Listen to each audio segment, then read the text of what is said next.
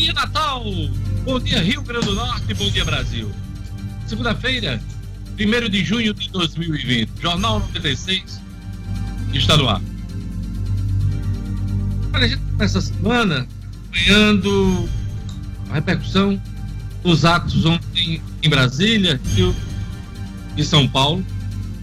Em São Paulo e Rio, eles acabaram em confusão, confronto entre apoiadores do presidente da República, Jair Bolsonaro, e também dos contrários né, ao presidente. E mais um ato de protesto contra o Supremo Tribunal Federal, com a participação do presidente da República, ministro da Defesa, Pedro, e o país inicia um processo de quebra e ruptura democrática. A minha avaliação. Bom dia, Marcos Alexandre. Bom dia, Diógenes. Bom dia, Luciano, Gerlane. Bom dia aos ouvintes do Jornal 96. É, ontem mais um domingo, a gente está acostumado aqui no Jornal 96 toda segunda a falar de manifestações e ontem foi mais um dia, né, delas acontecerem, só que com essa novidade. As ruas, além das vozes contrárias aí ao STF, ao Congresso, as vozes defendidas aí pelos grupos favoráveis ao presidente Jair Bolsonaro, ontem tiveram contraponto, tiveram as vozes também do, dos grupos contrários ao presidente, ao governo federal, ao presidente Jair Bolsonaro. Então, isso gerou conflito em, algumas cidades, como você disse, principalmente em São Paulo, na Avenida Paulista. A polícia teve que intervir né, com, com bastante energia para dissipar os ânimos né, e, de, e separar os grupos. Né, foi bem sucedida, não sem, sem alguma confusão, e que realmente aconteceu. Então é, é um cenário novo que acontece aí que desponta aí no, aqui no nosso país, nas principais cidades. Hum, tá claramente uma escalada da crise institucional, Marcos Alexandre. É, Jorge, é o que a gente se preocupa, né? No, no, no na madrugada de ontem, inclusive, um, um grupo de, de, radicais, de fanáticos, foram para frente do STF com tochas, enfim, uma cena meio grotesca, né? De, de, de um grupo tem um pouco mais de meia dúzia de gente, grupo que se intitula 300 de não sei o quê. É... Tinham 30, mas eles se titulam 300, né?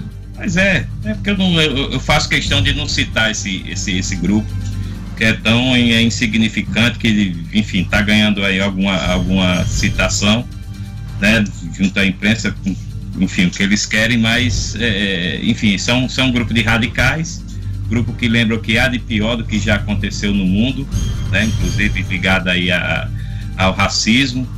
Então, e engraçado é que dentre eles a, a, a gente né, de, de cor, né? então é um grupo, só, as coisas que só acontecem no Brasil, um grupo ligado ao racismo, a inspira, clara inspiração deles, né? e, e enfim, a, contém integrantes com integrantes negros né, Diógenes? A gente dava, dava para ver nas imagens que tinha integrantes negros lá. Então, enfim, esse tipo desse caldo que a gente está vendo aí no Brasil, ultimamente, caldo preocupante, né, um cenário que, de agressões aí entre os poderes, principalmente do, do Palácio do Planalto, partindo do Palácio do Planalto, essa, toda essa tensão criada, e a gente espera que, claro, que tudo seja, tudo termine dentro aí do respeito à Constituição. Olha, o decano do Supremo Tribunal Federal, ministro Celso de Mello, comparou o Brasil à Alemanha de Hitler e em mensagem reservada via WhatsApp, ele disse que bolsonaristas odeiam a democracia e pretendem instalar uma desprezível e abjeta ditadura. Uh, essas declarações do ministro Celso de Mello colocaram lenha na fogueira, Marcos. Colocaram sim, e, e alguns dos, dos, ministros do STF, de outros ministros, né, tentaram aí apaziguar, pedir, pedir mais cautela né, nessas declarações. Foram declarações fortes, né, feitas em, em grupo, um grupo privado de WhatsApp dos próprios ministros, né, e o ministro Celso de Mello, que inclusive está presidindo aí o, o inquérito das, das, da interferência na Polícia Federal, né, das fake news é o ministro Alexandre de Moraes, então, é, tudo isso torna, dá mais ebulição nesse, nessa fervura que já está Brasília. Só para lembrar que há duas semanas o ministro Celso de Mello classificou como bolsonaristas fascistoides, além de covardes e ignorantes, dois homens que foram presos por ameaçar de morte juízes, promotores e procuradores do Distrito Federal. Vamos ver como é que a coisa anda essa semana, uma semana que promete ser quente em Brasília. Como é que vai ser a reação do mercado, Luciano Coelho? Você dá para prever o que é que o mercado vai reagir? Como é que o, o mercado financeiro vai reagir diante dessa escalada da crise institucional? Luciano. Luciano está sem som e sem áudio. Vamos lá. Vamos falar agora de Covid-19. Olha, em menos de um mês, nós passamos de 100 mil casos de infecção aqui, dessa infecção no Brasil, para quase meio milhão, 500 mil casos. Gelane Lima. Bom dia, bom dia Diógenes, bom dia Marcos Alexandre, Luciano Kleber, a todos que estão no estúdio e aos ouvintes. Isso mesmo, Diógenes, o Brasil ele ultrapassou ontem, domingo, a marca de 500 mil casos confirmados de infectados por Covid-19, segundo o mais recente balanço do Ministério da Saúde. No país, há 514.849 casos confirmados. Desde o dia 22 de maio, o Brasil é o segundo país com mais casos confirmados de Covid, fica atrás apenas dos Estados Unidos, que registravam até ontem mais de 1,7 milhão de casos, segundo o balanço global que é feito pela Universidade Americana de hoje. O, o país registra ainda 29.314 mortes. Esses são os números atualizados da Covid-19 pelo Ministério da Saúde aqui no Brasil. O Rio Grande do Norte, Diógenes, contabiliza atualmente 305 mortes pela Covid-19, de acordo com o portal da Secretaria Estadual de Saúde Pública. Esses dados foram divulgados no último sábado, dia 30.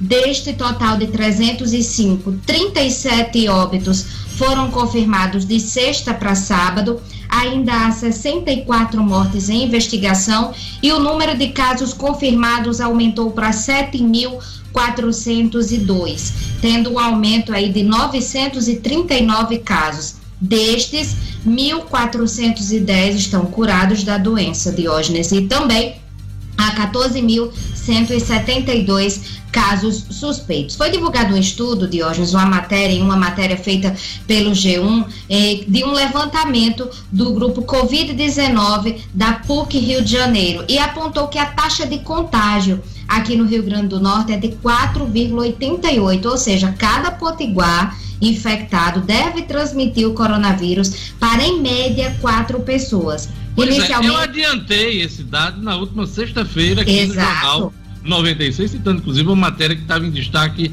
no Globo. A gente só perdia para Goiás, o estado de Goiás, que tinha 5, se eu não me engano. 63. Exatamente, 5,6, né?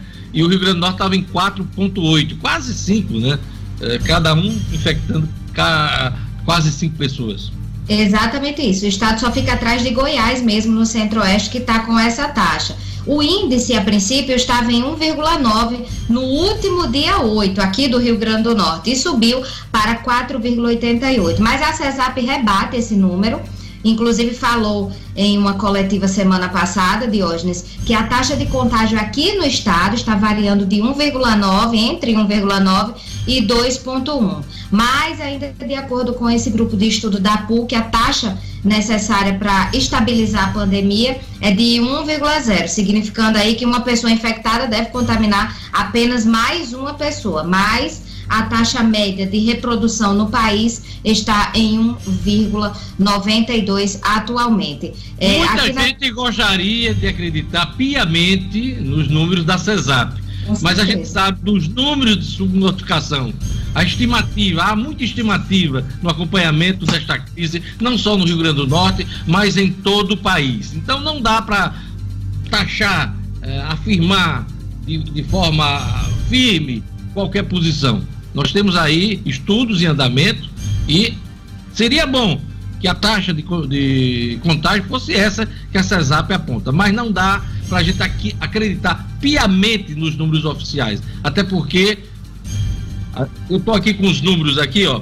É, nós tivemos o mês de maio, o pior mês, né, dessa história toda da, da Covid. Então, o aumento de, de, de cinco vezes do início de maio no número de casos. E no número de mortes, três vezes mais. Então, como é que vai ser junho? Tudo isso levando em conta a subnotificação, que há quem diga que é de quatro vezes a dez vezes mais número de casos e também de mortes. E um dos motivos que não dá para acreditar ne, nesses números, Diógenes, é por causa da, da do isolamento que não está sendo respeitado, né? Cada vez menos, inclusive. Só para você ter ideia, o índice de isolamento social registrado aqui no estado na sexta-feira foi de 38,7%, bem abaixo. Gelando, as pessoas estão normalmente, na rua. Não normalmente. existe isolamento social. Aliás, ele é residual hoje aqui no estado do Rio Grande do Norte. Pois é, e a taxa ideal considerada é entre 60% e 70% para conter o avanço da pandemia. Não vai atingir nunca. Aqui não atinge. Não vai não atingir. atinge. Em nenhum Diógenes... país. Nem, nem São Paulo, que teve um, um, um, medidas foram tomadas mais rígidas, mais rigorosas. Ninguém lockdown em São Luís, no Maranhão, lockdown no Pará, ninguém cumpriu nada disso. Então, não vai ter aí 60%, 70%. O absurdo, é tão, o absurdo é tão grande que, só para se ter uma ideia, aqui em Natal havia mais pessoas, na, aliás, no Rio Grande do Norte, havia mais pessoas nas ruas do estado na sexta-feira do que no feriado do carnaval deste ano. Só para se ter ideia. E olha que no feriado do carnaval nem se, nem se falava tanto em coronavírus como agora, né? Ninguém sabia que ia chegar a esse ponto. Enfim, esses são os dados aqui no Rio Grande do Norte. Vamos ao mundo rapidinho. Eu não sei, só, só para complementar esse raciocínio que a gente está puxando aqui, eu não sei se vai valer de alguma coisa renovação de decreto da governadora no dia 5. Se ela está pensando em renovar decreto de, de isolamento social no dia 5, vai ser ineficaz.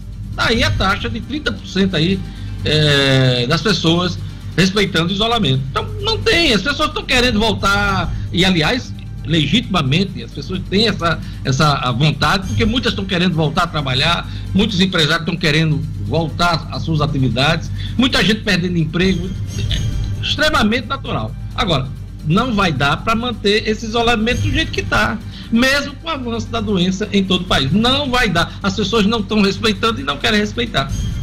Não estão. E pensam apenas que basta usar uma máscara e ir para a rua que está resolvendo o problema. E a gente sabe que não é bem assim. E muita gente usando a máscara aqui. No queixo. No queixo, né? É, então não dá. Bem, é, Luciano Kleber, sua opinião, você que está acompanhando de perto as discussões do nível empresarial, bom dia. Bom dia, Diógenes. Marcos, Gerlane, O'Hara, turma que está no estúdio.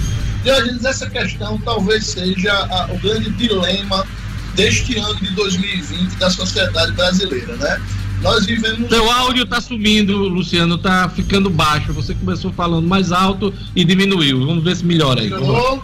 É. Melhorou? A internet está estável, instável hoje. Como Melhorou? um país, como um país, a, a internet está instável hoje. Vamos lá. Melhorou? Vamos lá. É, bom, como eu estava dizendo, talvez essa seja, esse seja o grande dilema que o Brasil inteiro vive hoje. Né? É, a gente tem essa, essa necessidade das pessoas, as pessoas, inclusive, estão adoecendo, Diógenes, não apenas de Covid, né? Quem está confinado dentro de casa, bombardeado por informações de todo tipo, está adoecendo psicologicamente. As pessoas precisam produzir para ter saúde mental, né? Então, quem está em casa sem fazer nada e preso, sem poder sair, sem poder fazer absolutamente nada, está adoecendo de outras maneiras. O sistema de saúde não está preparado. Apesar de quase 90 dias de isolamento aqui no Rio Grande do Norte, a gente não tem preparo para receber as pessoas que forem adoecendo. E vivemos esse dilema. A governadora, eu tenho certeza que está perdendo algumas noites de sono, porque na próxima quinta-feira ela precisa editar um novo decreto, já que o próximo se, o que está em vigor se vence, e ela não sabe nesse momento exatamente o que vai fazer. Se vai dar início àquele projeto de retomada que foi entregue pelas entidades empresariais, ou se vai prorrogar por mais 15 dias esse isolamento. Tá, mas você concorda comigo que se torna ineficaz o que está se pensando de renovar simplesmente o decreto, porque as pessoas não estão cumprindo. A, a própria Gerlande trouxe aí o dado de que apenas 30%, quantos, quantos por cento na semana passada, Gerlande Lima? 39, Dios, 38,7%. 39%, vamos arredondar para 40%. Se o, se o recomendável seria 60%, não tem como. É, a gente está caindo, cada vez mais as pessoas estão indo para a rua. A gente nunca conseguiu esses 60% de óleo, nunca. Desde que começou o isolamento, a gente nunca conseguiu esses 60%. É, então, quer dizer, além disso, tem também a falta de condições de se fiscalizar. Fala-se aí, né? Algumas pessoas falaram, ah, lockdown, vamos fazer o lockdown. Lockdown é que não se consegue fiscalizar mesmo. É impossível para a estrutura que o governo tem hoje fiscalizar a manutenção das pessoas 100% em casa. A gente vê nas redes sociais, as pessoas estão dando um jeito de sair. Ontem tinha muita gente indo fazer um passeio com a família, indo, enfim, porque ninguém aguenta ficar 90 dias trancafiado dentro de casa. É, esse é o grande dilema. Vamos ver o que, é que vai acontecer essa semana em termos de decisões do governo estadual. Gelane, conclua os números que você estava acompanhando aqui para gente. No mundo, Diógenes, no mundo são 6 milhões 282 mil casos confirmados, com 374 mil e 232 mortes. Esses são os últimos números divulgados pelo Ministério da Saúde. No final da edição, a gente atualiza novamente. Olha, a Polícia Militar estoura boca de fumo na zona norte da capital. Daqui a pouquinho eu trago as informações aqui eh, com o Jackson Damasceno. Uh, futebol, Vasco anuncia quase 20 jogadores, são 19 jogadores que testaram positivo para a Covid-19, né? Uh, três estão já recuperados. Edmo Sinedino. Bom dia, Diógenes. Bom dia, ouvintes do Jornal 96. Olha só, de 43 atletas testados, eh, 19 deram positivo para a Covid-19, quase 45% do total. Então, com, esse, com esses números, o Vasco aí deu um freio na sua volta aos treinos, volta, se apresenta hoje, mas muito mais para testes, muito mais para fisiologia, fisioterapia, outras coisas, e não para treino falando positivamente. Foram 250, 250 pessoas testadas entre atletas e funcionários no Clube de Regatas Vasco da Gama de hoje. É, não tem exatamente a ver com futebol e tem, né? Hum. Ontem representantes de torcidas do Corinthians, Palmeiras, Isso. do São Paulo, Flamengo, em São Paulo, Flamengo do Rio de Janeiro foram para as ruas para defender a democracia. Até agora estou sem entender o link e ah. quem está é, articulando isso do ponto de vista das torcidas de futebol contra o atual governo. Eu acho, de Qual é a sua opinião? Qual é a sua opinião? A minha opinião de hoje, eu acho que, que, que o momento que o Brasil vive, né? Eu acho que os próprios presidentes das torcidas organizadas, a própria cobrança nas redes sociais para que se, se, combata o fascismo que se instala no Brasil, eu acho que isso está provocando a ida das torcidas organizadas às ruas. Interessante que até mesmo, pelo menos nas redes sociais, até mesmo aqui em Natal, antifascistas de ABC e América, torcidas que se titulam antifascista, estão, né, promovendo aí um, um, esse, esses protestos, por enquanto, nas redes sociais. Eu acho que o Brasil desperta. E esse despertar está sendo através do futebol. Confesso a vocês que eu não esperava nunca que partisse do futebol essa, esse movimento no Brasil.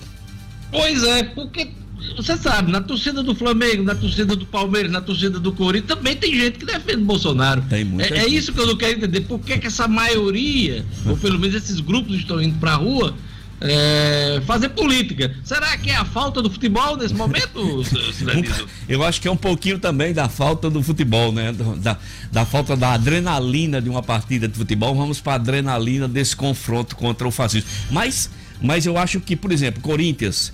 O Corinthians é, é uma equipe, é, é, um, é um clube de hoje que já tem na sua origem é, muita coisa dessa, dessa luta pela democracia desde os tempos né, do Dr. Sócrates. Então eu acho que quase assim como uma homenagem a esse grande jogador que ficou na história do Corinthians, essa torcida tem se movimentado, tem sido sempre a primeira a dar sinais contra eh, esses movimentos em de, esses movimentos em defesa da democracia, Diógenes. Pois é, eu confesso que preciso de mais elementos para entender essa movimentação uh, que junta hoje torcidas de times antagônicos. Marcos Alexandre, são torcidas de times antagônicos, principalmente em São Paulo.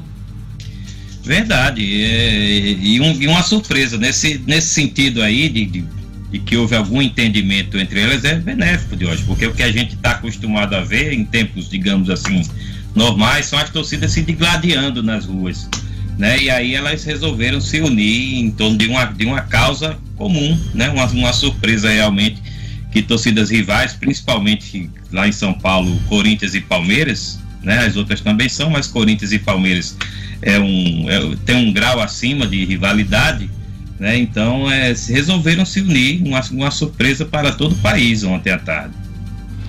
Daqui a pouquinho a gente conversa mais sobre esse assunto. Teremos ainda notícias sobre gasto pessoal aqui no Rio Grande do Norte, que eh, quase 71% das receitas líquidas aqui no estado, perda de, de, renda do brasileiro. Vamos ter também notícias sobre a CPI da Arena das Dunas, tudo isso aqui no Jornal 96. Eu queria mandar um abraço muito especial hoje, né, uh, para, para a jornalista Luciana Silveira que fez aniversário ontem, aquele abraço, Luciana.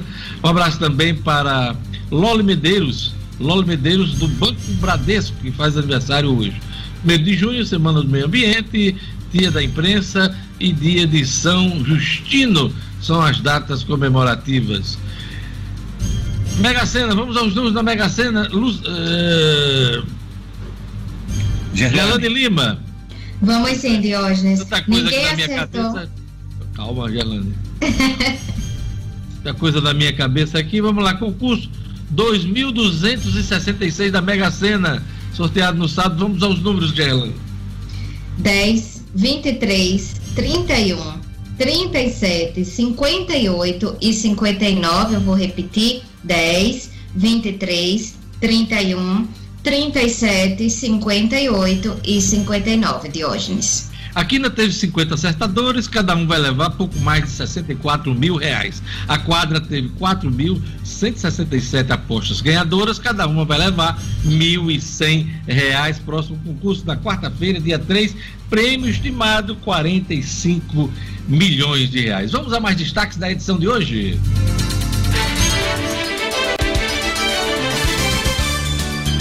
Em Brasília, Bolsonaro vai à manifestação mais uma vez e cumprimenta apoiadores. No Rio Grande do Norte, gastos com pessoal comprometem quase 71% das receitas líquidas. Superlotada, UPA de Parnamirim suspende novos atendimentos. Governo do Estado prorroga a suspensão das aulas nas redes pública e privada até dia 6 de julho. Polícia Militar estoura boca de fumo na zona norte da capital. E no futebol, o Vasco anuncia que 19 jogadores testaram positivo para a Covid-19 e 3 estão recuperados. 7 horas e 24 minutos. Olha, o Agora RN, o único jornal que circula aqui no estado nesta segunda-feira, traz aqui na sua manchete principal: pico da pandemia de coronavírus no Rio Grande do Norte será em julho, diz pesquisador Potiguar. Previsão é do professor José Dias, do Nascimento Júnior, ele que é titular do Departamento de Física Teórica e Experimental da UFRN. Ele faz essa projeção que em julho, em julho, nós é, atingiremos o pico da pandemia aqui no Rio Grande do Norte. É, o destaque também do Agora RN é que Brasil ultrapassa marca de 500 mil casos de coronavírus.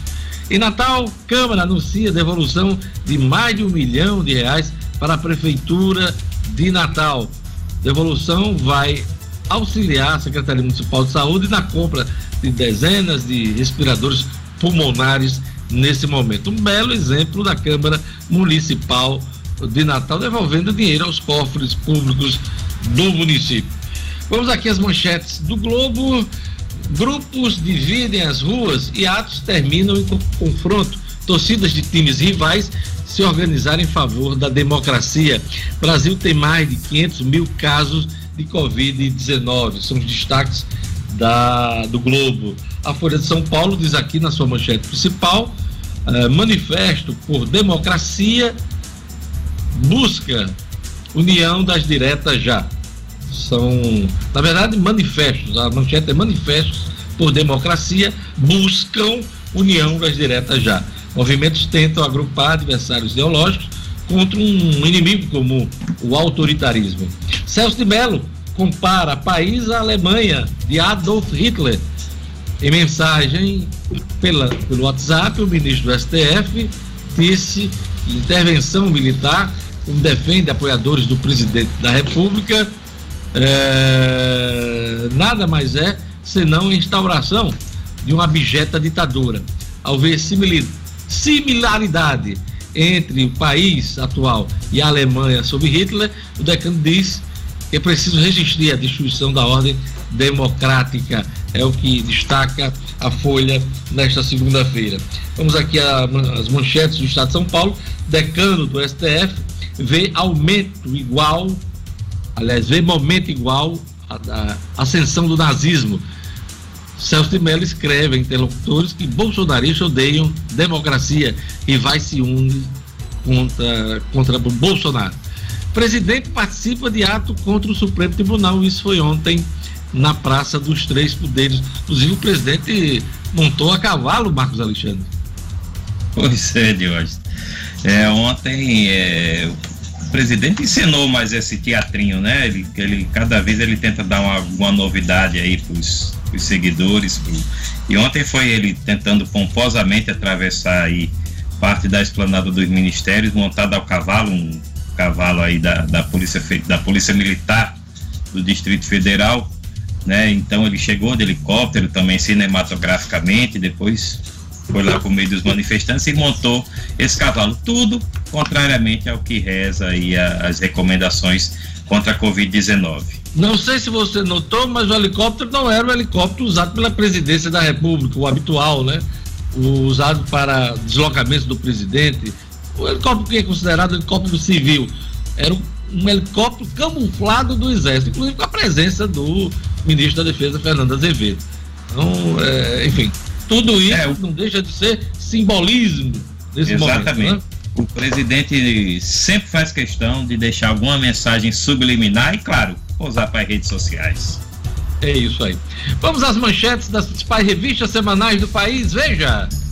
Isolados. O fracasso no combate à pandemia e as ameaças às instituições e ao meio ambiente evidenciam para a comunidade internacional o desgoverno do país. Isto é, a guerra entre os poderes da República intensificou-se nos últimos dias e ganhou contornos dramáticos. Aumentou o risco de uma ruptura institucional com consequências imprevisíveis. Está em andamento uma disputa sem tréguas entre o governo e o Supremo Tribunal Federal para ver quem impõe sua lei e não há o mínimo sinal de conciliação. Época: os generais e o Supremo. A insensata união dos militares contra a mais alta corte do país. E Carta Capital aguenta até quando? O Supremo Tribunal Federal, um dos poderes coniventes com tudo que aconteceu, enfrenta Bolsonaro e suas milícias. Irá até o fim?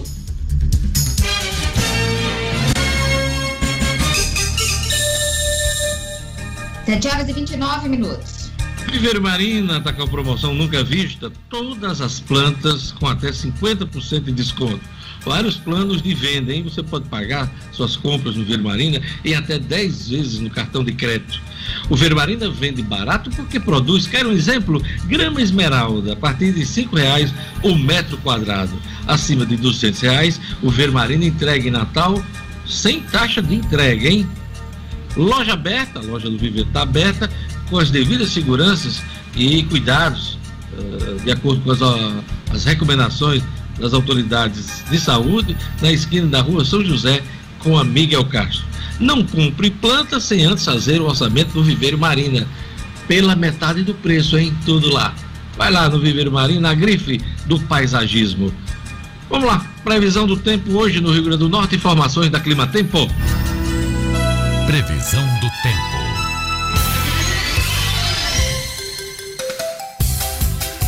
Em Natal, a segunda-feira será de sol o dia todo, com aumento de nuvens à tarde. Mínima de 24 e máxima de 31 graus. Em Mossoró, segunda-feira com previsão de sol e tempo firme pela manhã, com possibilidade de pancadas rápidas de chuva no final do dia. A mínima fica nos 24 e a máxima chega aos 33 graus.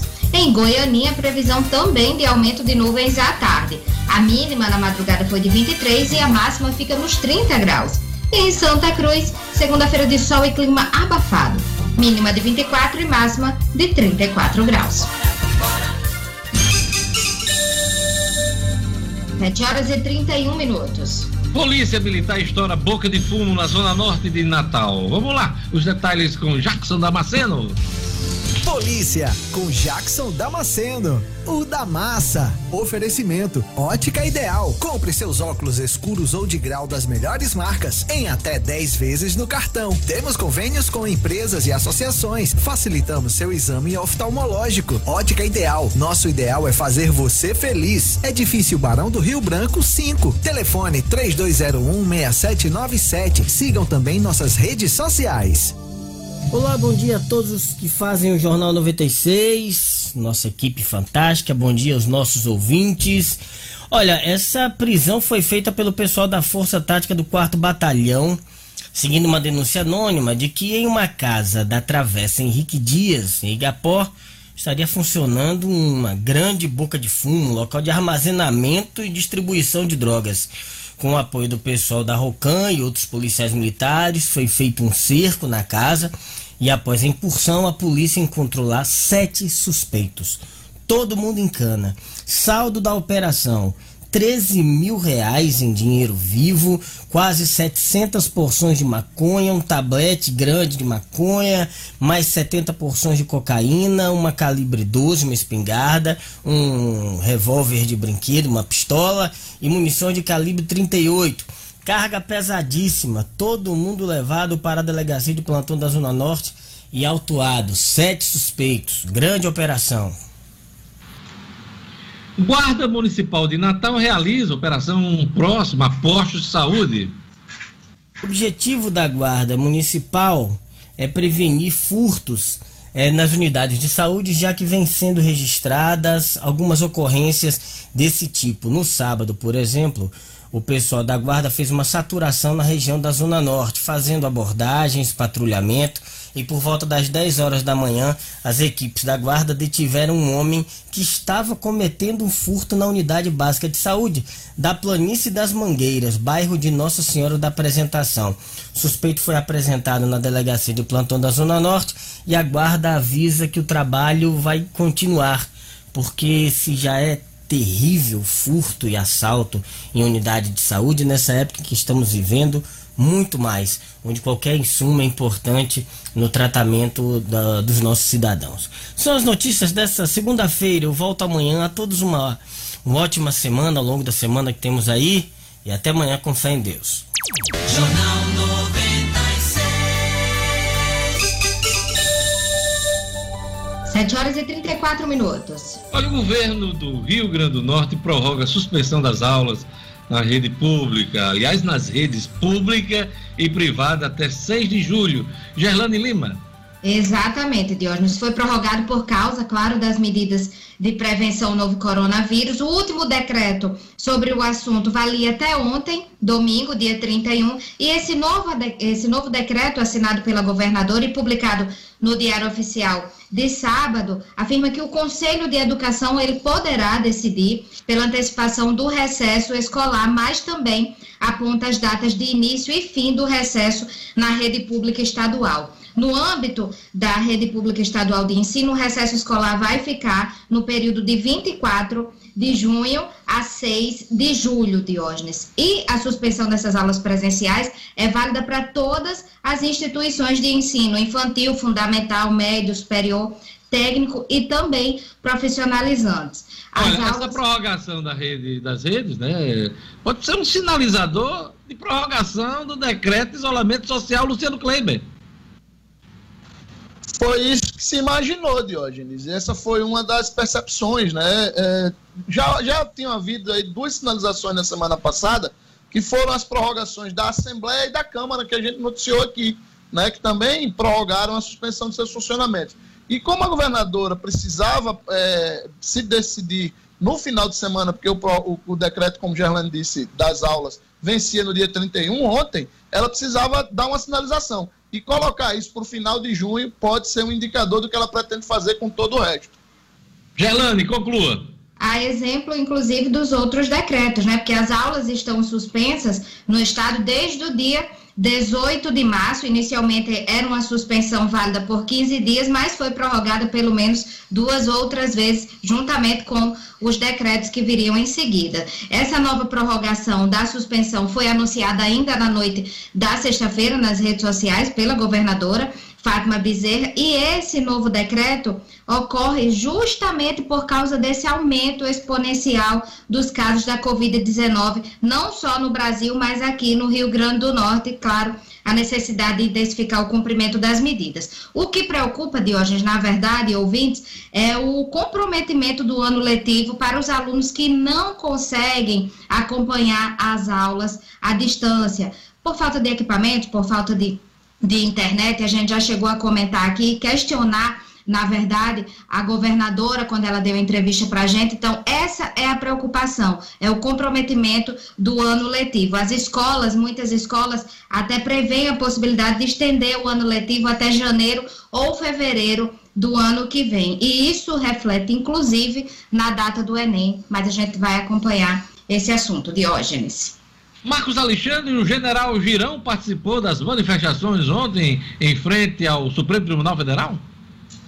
O general Girão cumpriu ontem, né, também o, o roteiro bolsonarista de bater um plantãozinho lá em frente ao STF. Né, ele participou sim das manifestações lá em Brasília e fez duas críticas também ao tribunal, chamando inclusive o, o, o STF de antidemocrático e se referindo aos ministros como onze togados que foram ungidos para o Supremo como se fossem deuses, aí entre aspas, né, a declaração do deputado General Girão, enfim, cumprindo aí a cartilha totalmente do que do que a cartilha formada aí pelo bolsonarismo nessa crise aí com o judiciário, com o Supremo Tribunal Federal especificamente. Reação, né, Jorge, que vem aí depois de uma semana de tensão, né, por conta da operação que pegou aí empresários, é, deputados e blogueiros, né, digamos assim, os influenciadores das mídias sociais ligados aí ao bolsonarismo. Então a, a, houve essa reação e ontem a manifestação um pouco mais contundente em frente ao Supremo Tribunal Federal. Deputado General Girão aqui do Rio Grande do Norte participou. Deputado General Girão que a gente lembra é, faz parte daquele grupo que já, já pediu, inclusive ao STF, o fim da CPI das fake news, que busca, é uma, é uma das ferramentas que estão buscando aí apurar toda essa situação, essa indústria da difamação que hoje vigora no Brasil. Marcos, a Prefeitura de Natal vive um momento de luto, né? É, Jorge, ontem faleceu aí o secretário adjunto de tributação de Natal, o Biraci Assunção, ele sofreu um infarto na madrugada de ontem e infelizmente não, não, não resistiu. Né? O Biraci, que era muito querido por todos, era também, ele era auditor fiscal, querido também junto à categoria, né? tinha 69 anos, participou também como durante muito tempo, mais de 10 anos como secretário de tributação em Mossoró, em gestões passadas da, da prefeita Rosalva Ciarline, também da ex-prefeita Fafá Rosado, então, era uma pessoa muito querida né, na, na equipe da prefeitura. Todos ficaram chocados com essa. amanheceu o dia de ontem com essa notícia. E, enfim, a gente deseja aqui o conforto para a família e que Deus o receba o Biraci, que era chamado pelos, pelos amigos como Bira, né, que Deus o receba bem lá no céu. O sepultamento está previsto para hoje, de hoje, às 17 horas, no cemitério do Alecrim, restrito à família, por conta aí das, das medidas de restrição, por conta da Covid. Ficou para esse horário, né, embora o falecimento tenha ocorrido ontem, porque ele tem filhos que moram no Paraná e estão se deslocando para Natal. Estavam previstos para chegar agora pela manhã. Então, às 17 horas, a despedida hoje no cemitério do Alecrim ao Biraci Damasio. Ao Biraci Assunção, desculpe. Olha, gastos com pessoal comprometem quase 71% das receitas líquidas do Rio Grande do Norte. Luciano Kleiber. Pois é, Diógenes, esses números eles foram divulgados pela própria Secretaria de Planejamento e mostram, Diógenes, que o Executivo, nos 12 meses encerrados em abril, que é o primeiro quadrimestre do ano, eh, os gastos de pessoal eh, com o pessoal do Executivo somaram 61,04% das receitas correntes líquidas. O legislativo comprometeu 2,12%, o judiciário, o Tribunal de Justiça, comprometeu 4,85% das nossas receitas correntes líquidas, que no total foram de algo em torno de 9 bilhões e meio de reais. O Ministério Público ficou com 1,77%, Tribunal de Contas e Defensoria Pública do Estado juntas somaram 0,94%. O total, Diógenes, é 70,72%. Sempre lembrando que o limite prudencial, o limite máximo, na realidade, da lei de responsabilidade fiscal é de 60%, já no máximo. É, e a gente está aí em quase 71%. Mais do que nunca se reafirma aquela condição de que no Rio Grande do Norte, o governador de plantão, ele hoje não passa de um mero pagador de folha de hoje. E isso é péssimo para o Estado ou para um Estado que se pretenda desenvolver. E aquela mensagem para estímulo das compras locais, Luciano Kleiber? Pois é, Diógenes, mais do que nunca a gente tem que valorizar as empresas que são da nossa terra. E é por isso que quando o assunto é minha saúde, eu só procuro a Unifarma. Ela está presente onde a gente mais precisa. Já são mais de 650 lojas espalhadas nos estados do Rio Grande do Norte, Paraíba e Pernambuco, sempre com aquele atendimento personalizado e principalmente preço baixo de verdade. Quando precisar de uma farmácia, lembre-se da rede que cuida da saúde do Rio Grande do Norte. Lembre-se da farmácia amiga. Unifarma, uma farmácia amiga, sempre perto de você, Diógenes. É isso aí, a gente vai para um rápido intervalo, daqui a pouquinho a gente volta com o Jornal 96, teremos mais economia, política, teremos os números da Covid e também o Estúdio Cidadão com Rara Oliveira. Futebol também com Edmo Sinadino. Tudo isso depois do intervalo.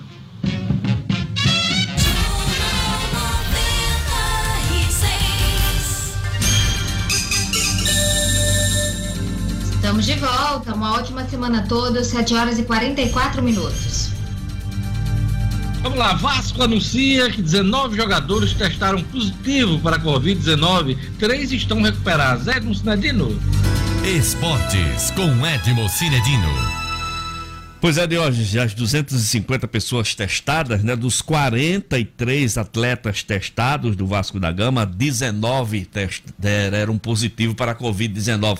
Desses 19, três já estão recuperados, mas os 16 permanecem afastados sob os cuidados médicos, sob vigilância, né? Para que não contamine o restante do plantel. Iso completamente isolados do grupo, até uma certeza de que não haja mais perigo de contaminação. O Vasco determinou, de hoje, o seu responsável pelo departamento médico, Marcos Teixeira, determinou que não haverá treino nessa volta, marcada para hoje, segunda-feira, apenas exames, né? Exames, avaliações de fisioterapia e fisiologia, mas nada de treino.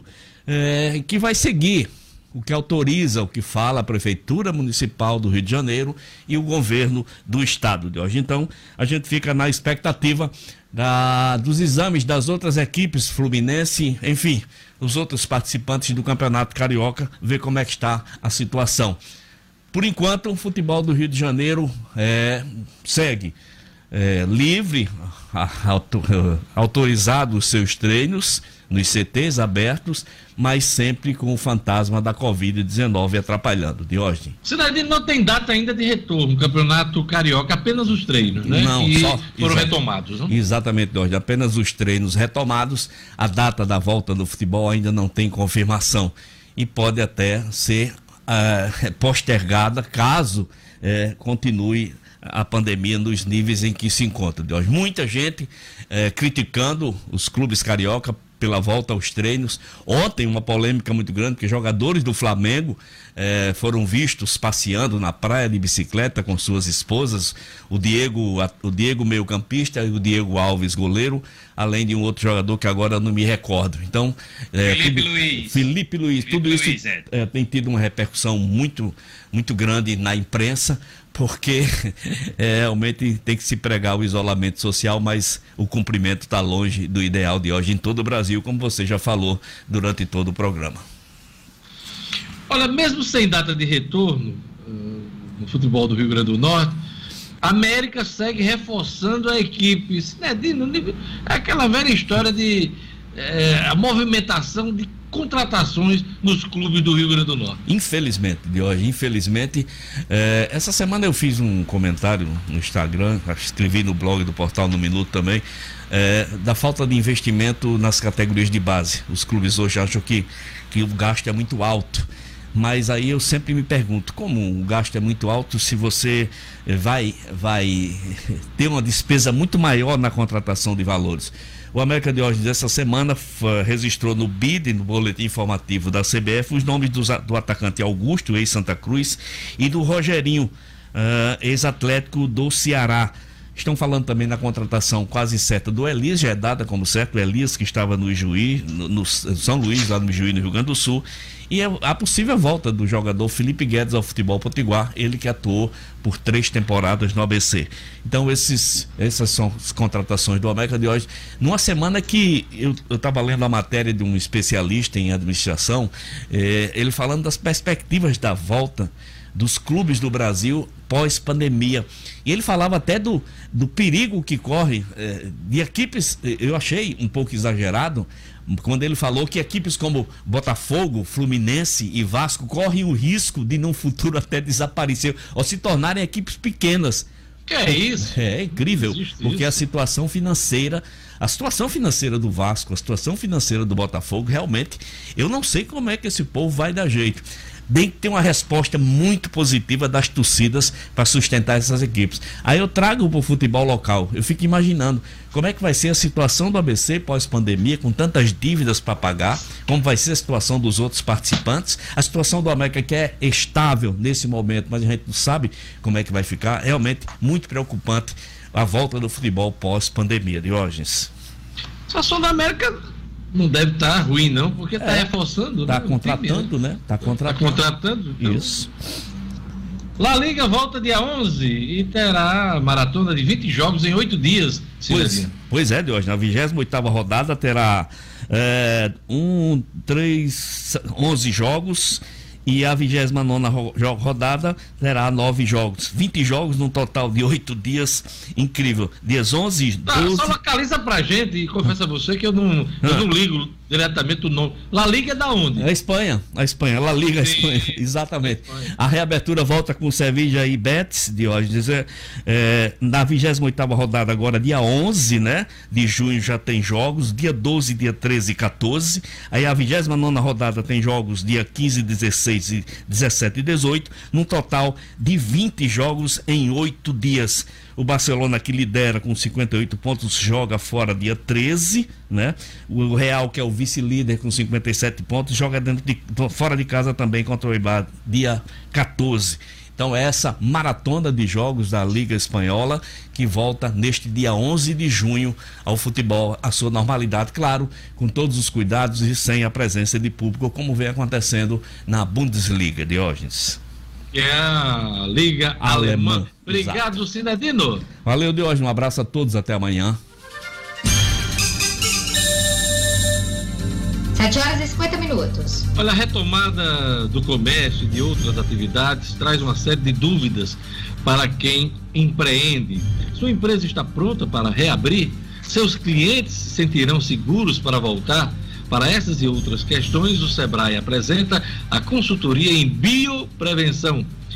Um diagnóstico completo da sua empresa, com identificação de pontos de risco, plano de ação e procedimentos de segurança. Reinicie os negócios com esse importante diferencial competitivo, a consultoria em bioprevenção.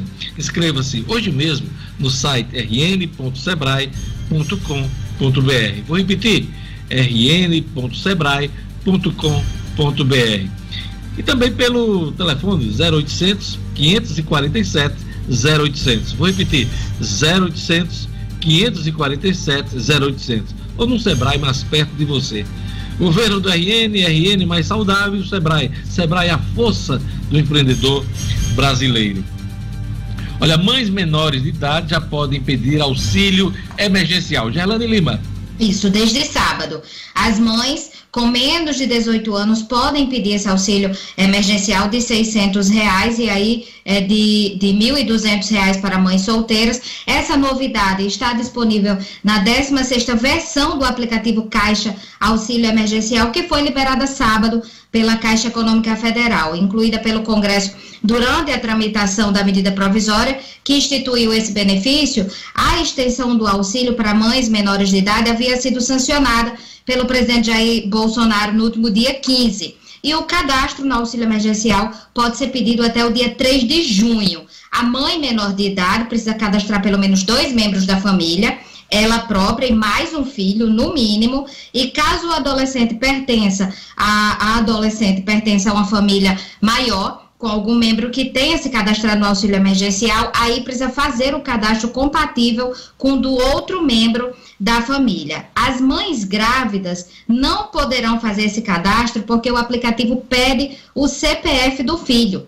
E aí o processo vai se dar de forma igual ao dos demais cadastramentos. Ao entrar no aplicativo, a mãe vai digitar nome completo, número do CPF, o nome da mãe, a data de nascimento, conforme constam no cadastro da Receita Federal. E o aplicativo oferece a opção de mãe desconhecida, caso a requerente não conheça a mãe. Finalizado esse cadastro, os dados serão enviados à DataPrev, que a gente já disse aqui que é a empresa de tecnologia que, que vai comparar as informações prestadas com as bases de dados disponíveis para ver se o requerente cumpre ou não as condições da lei para receber esse auxílio emergencial. No próprio aplicativo, a requerente pode acompanhar o processo. Diógenes.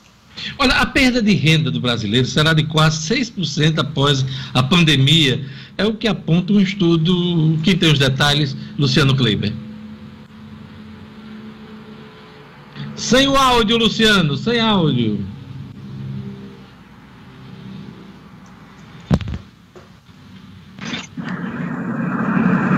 Oi. Não, Oi. seu áudio não, não tá legal. Daqui a pouquinho a gente volta com Luciano Kleber. Vamos lá. Olha, a CPI da Arena das Dunas já tem presidente e relator, mas fica uma semana sem trabalhos. Marcos Alexandre. É, Jorge, na última sexta-feira, né, sexta-feira passada, a CPI da Arena das Dunas se reuniu pela primeira vez né, para iniciar suas atividades e escolheu, né, como, como primeira medida, escolheu aí o seu presidente e o relator. É, acabou se definindo aí pelo deputado Coronel Azevedo presidente e em seguida o Coronel Azevedo designou Santo Pimentel como relator. Santo Pimentel, a gente lembra, é o autor do requerimento que deu origem tanto à CPI, né, que está sendo instalada, quanto à auditoria que o governo é, revelou recentemente, né, cujo resultado o governo revelou recentemente e que precipitou a criação da própria comissão parlamentar de inquérito na Assembleia Legislativa. É, e, a, e, aí a CPI né, fez essa reunião, definiu aí e definiu uma semana de paralisação, porque a Assembleia vai ter, vai passar por um processo de desinfecção né, durante essa semana para eliminar qualquer possibilidade de contágio interno por conta da Covid-19. Então, é, é, uma questão, digamos assim, de ordem física né, na Assembleia. Não, não vai ter não vai ter condições de, de funcionar, nem, nem remotamente. Então, a, a CPI vai paralisar os trabalhos e retomar na segunda-feira, dia 8, na próxima segunda-feira à, tarde. E aí, Diógenes, a CPI, a gente informa aqui aos ouvintes, que tem 60 dias, podendo ser prorrogada por mais 30, né, para, para, para, para funcionar e apresentar seu relatório. Ah, o pessoal da Arena das Dunas, do consórcio Arena das Dunas, já se prontificou a participar do tra dos trabalhos. Ah, os membros da CPI também já solicitaram da Assembleia eh, assessores que possam auxiliar, secretariar os trabalhos e dar algum suporte também na área contábil.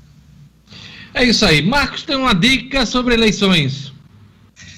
É, Diógenes, esta é para quem quer ficar por dentro do que há de mais atual em matéria de regras eleitorais. A pedida é o livro O Processo e o Direito Eleitoral, do advogado e escritor Kennedy Diógenes, a obra, que já está virando uma referência, trata de maneira simples e completa os principais temas do direito eleitoral, da construção histórica até suas normas mais atuais, definidas pela mais recente mini reforma política. O livro O Processo e o Direito Eleitoral já nasce assim como importante fonte de consulta para quem deseja participar das campanhas eleitorais, até mesmo como candidato. O livro O Processo e o Direito Eleitoral, de Kennedy Diógenes, está à venda pela internet no site www.oeleitor.com.br www.oeleitor.com.br Vamos agora tentar o contato com Luciano Kleiber. Perda de renda do brasileiro será de quase 6% após pandemia, aponta o estúdio. Luciano.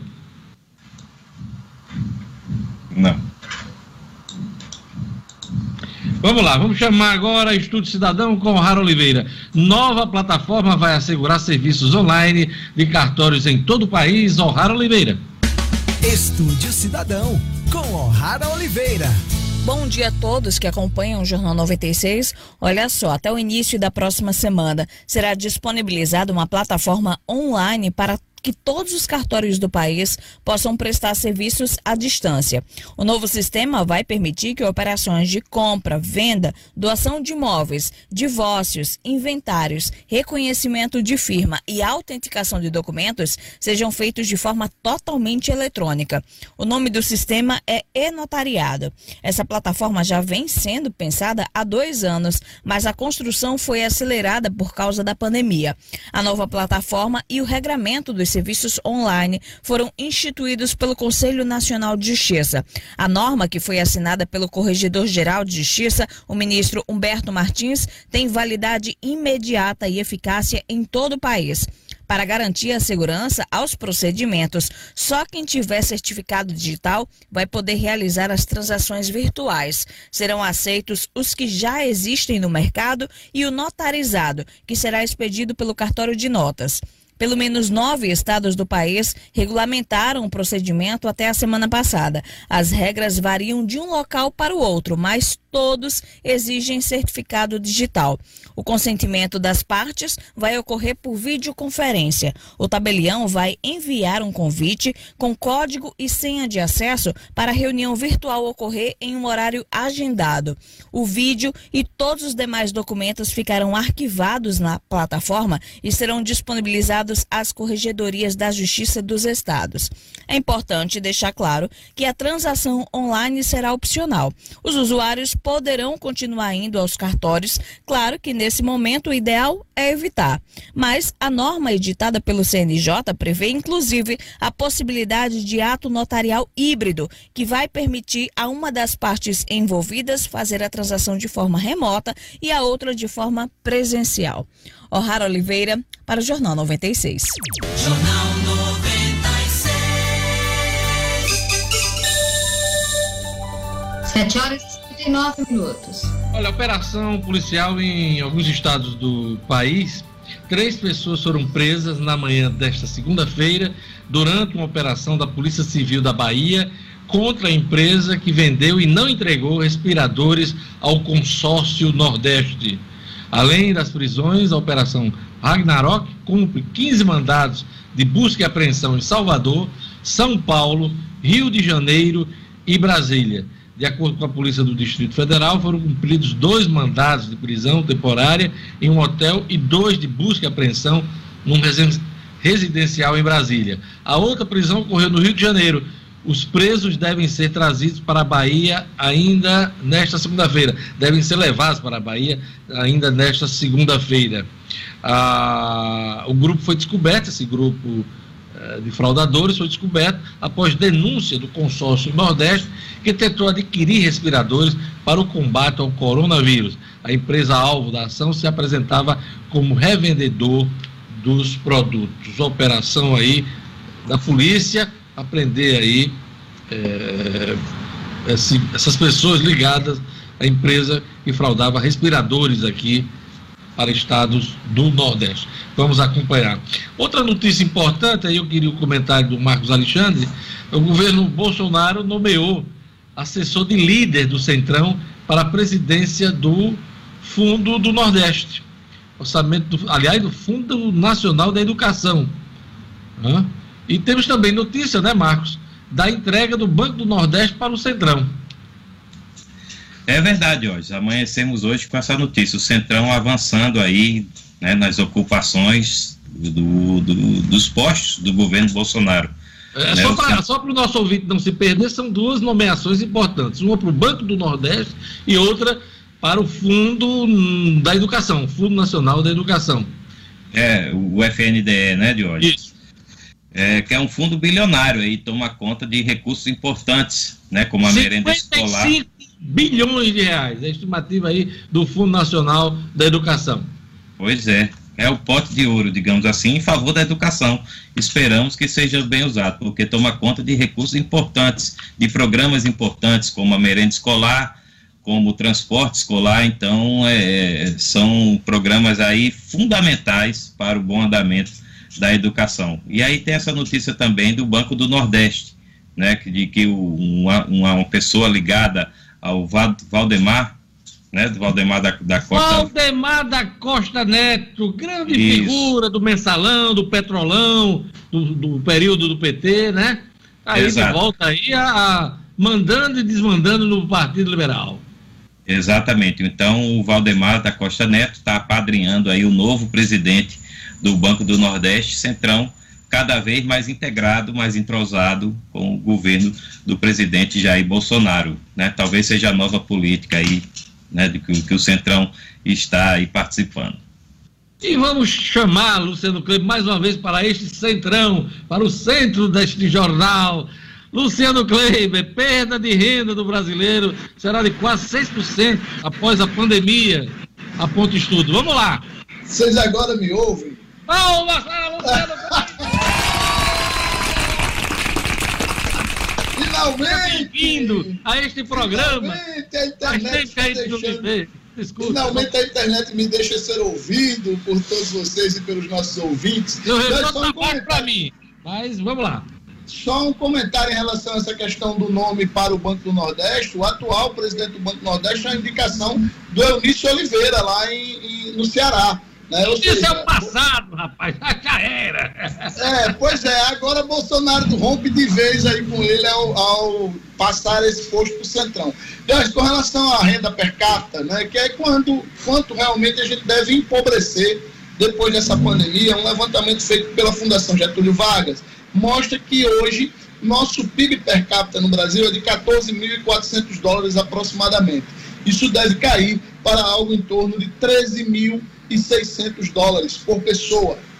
É uma queda de 5,9% em apenas dois meses e meio, Diógenes. Essa queda estimada é menor, por exemplo, do que países como Itália, onde a queda estimada é de 8,9%, Espanha, 8,4% e Estados Unidos, 6,4%. Mas é bem maior do que em países emergentes como o Brasil. Caso da Rússia, lá a queda é de 5,3% e Colômbia, que tem uma queda de 3,3%. São os números que quantificam é, a, o nosso empobrecimento, o empobrecimento do brasileiro depois de toda essa crise da pandemia, de hoje É isso. Eu quero mandar um abraço para o Idalécio Bezerra Dantas, que acompanha o Jornal 96. Ele que é de Macau, está acompanhando o nosso programa. Aquele abraço, Idalécio. Olha, eu queria é, antes de a gente falar das apostas da semana, vamos atualizar os números da Covid aqui no Rio Grande do Norte, né? E no Brasil e no mundo. Porque aqui no Brasil nós atingimos a marca de 500 mil, é, dos 15 mil casos, meio milhão, números oficiais, hein? Há quem diga que é muito mais do que isso, quatro vezes mais, há quem estime que seja dez vezes mais, e temos aí quase 30 mil mortos Vamos lá, Gerlane Lima. É isso, Diógenes. Aqui no Brasil são 514.992 casos confirmados, com 29.341 mortes, dados já atualizados na manhã de hoje pelo Ministério da Saúde. No mundo, são 6 milhões 287 mil casos confirmados, com 374.327 mortes. Aqui no Rio Grande do Norte, apesar da CESAP ainda não ter atualizado o boletim, Diógenes, o painel coronavírus do Ministério da Saúde, que foi atualizado ontem, traz um número que ultrapassa 8 mil casos confirmados aqui no Rio Grande do Norte, mas, de acordo com o painel, não houve registro de óbitos provocados pelo coronavírus ontem domingo, e permanece o número de 305 óbitos aqui no estado. É isso aí. Olha, um abraço pro tio Branco, Caicó, que está acompanhando o jornal. Ele que é de Caicó, mas está aqui morando em Natal, aqui no bairro da Candelária. Um abraço também para a nossa querida uh, Sueli, lá da, da Rio Center, né? É sempre na escuta do Jornal 96. Um abraço, minha querida Sueli. E vamos também é, agora para as apostas da semana. Marcos, sua aposta da semana. Jorge, eu vou. Bota todo repetir. mundo na tela, Clebinho. Vamos lá. Nesse momento final do programa. Vamos lá, Marcos, diga lá. Minha aposta, infelizmente, vai ser na continuada aí, da, na, na continuidade, melhor dizendo, da escalada da Covid-19 no país. Apesar dessa boa notícia que Gelane aí nos traz, de que aqui no Rio Grande do Norte, por exemplo, ontem não teve registro de óbitos, é uma grande notícia, boa notícia. Esperamos que continue assim, torcemos, rezamos, mas a minha aposta é de que no Brasil e aqui também no Rio Grande do Norte a doença vai continuar avançando. Há gráficos aí que mostram que ainda não chegamos no pico, né, no chamado pico da doença, né, de que estamos próximo desse pico, mas não chegamos, deve, deveremos atingi-lo dessa semana para a próxima. Então, infelizmente, é, é a aposta aí que eu tenho para esses dias. Luciano Kleiber, sua aposta da semana? Minha aposta se soma a essa de Marcos, é, já que ele aposta na, na, continuidade da escalada, eu também acho que isso vai acontecer e, por consequência, aí vem a minha aposta. Eu acho que a governadora Fátima Bezerra prorroga por mais 15 dias, exatamente do jeito que está o nosso decreto de isolamento aqui no Rio Grande do Norte na quinta-feira de hoje. Gerlane Lima, sua aposta para a semana que só começa. Pois é, vai no mesmo sentido, minha aposta vai para o aumento de números e aí vai uma torcida, Diógenes, para o aumento no número de leitos aqui no estado, porque infelizmente algumas unidades de saúde estão fechando porque não tem mais leito. No domingo, a UPA de Parnamirim amanheceu fechada, sem condições de atendimento. Há uma perspectiva que se abra hoje, porque alguns pacientes serão transferidos para o hospital de campanha de Parnamirim, que deve abrir hoje, mas realmente faltam leitos no estado por causa do aumento de casos do coronavírus. Então, minha aposta da semana vai para o aumento para que a governadora consiga aumentar o número de leitos aqui no Rio Grande do Norte. Marcos falou em escalada, o Luciano Kleber também, do casos aqui da Covid. Eu falo em outra escalada, a escalada da crise institucional essa semana. É, tudo imprevisível essa semana. E acredito eu que teremos mais gente na rua no final de semana, contra e a favor do atual governo. O que vimos ontem foi só um aperitivo, um aperitivo do que vamos acompanhar nas próximas semanas no país inteiro. São manifestos que estão ocorrendo, sendo assinados nas redes sociais e também eh, na grande imprensa. Vamos ver o que é que vai acontecer. Os próximos passos do STF, os próximos passos Executivo, do Congresso Nacional. O Congresso Nacional, o que é que vai fazer?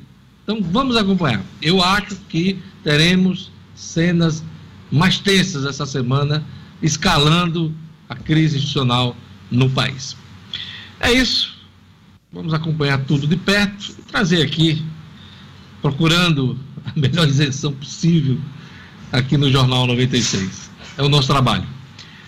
Trazer os fatos para cá para serem comentados da melhor forma possível. Sempre tem gente que acredita de um lado, do outro, mas a gente vai seguindo o nosso norte, como sempre fizemos ao longo desses 18 anos aqui no Jornal 96. Aliás, essa semana, no dia 4 de junho, nós estaremos completando aqui, vamos completar, na verdade, 18 anos de Jornal 96, de apresentação. Parece que foi ontem, mas não, elas completam 18 anos. Eu, juntando o tempo anterior que tinha de rádio aqui, na 96, são mais de 20 anos né, trabalhando na 96 FM.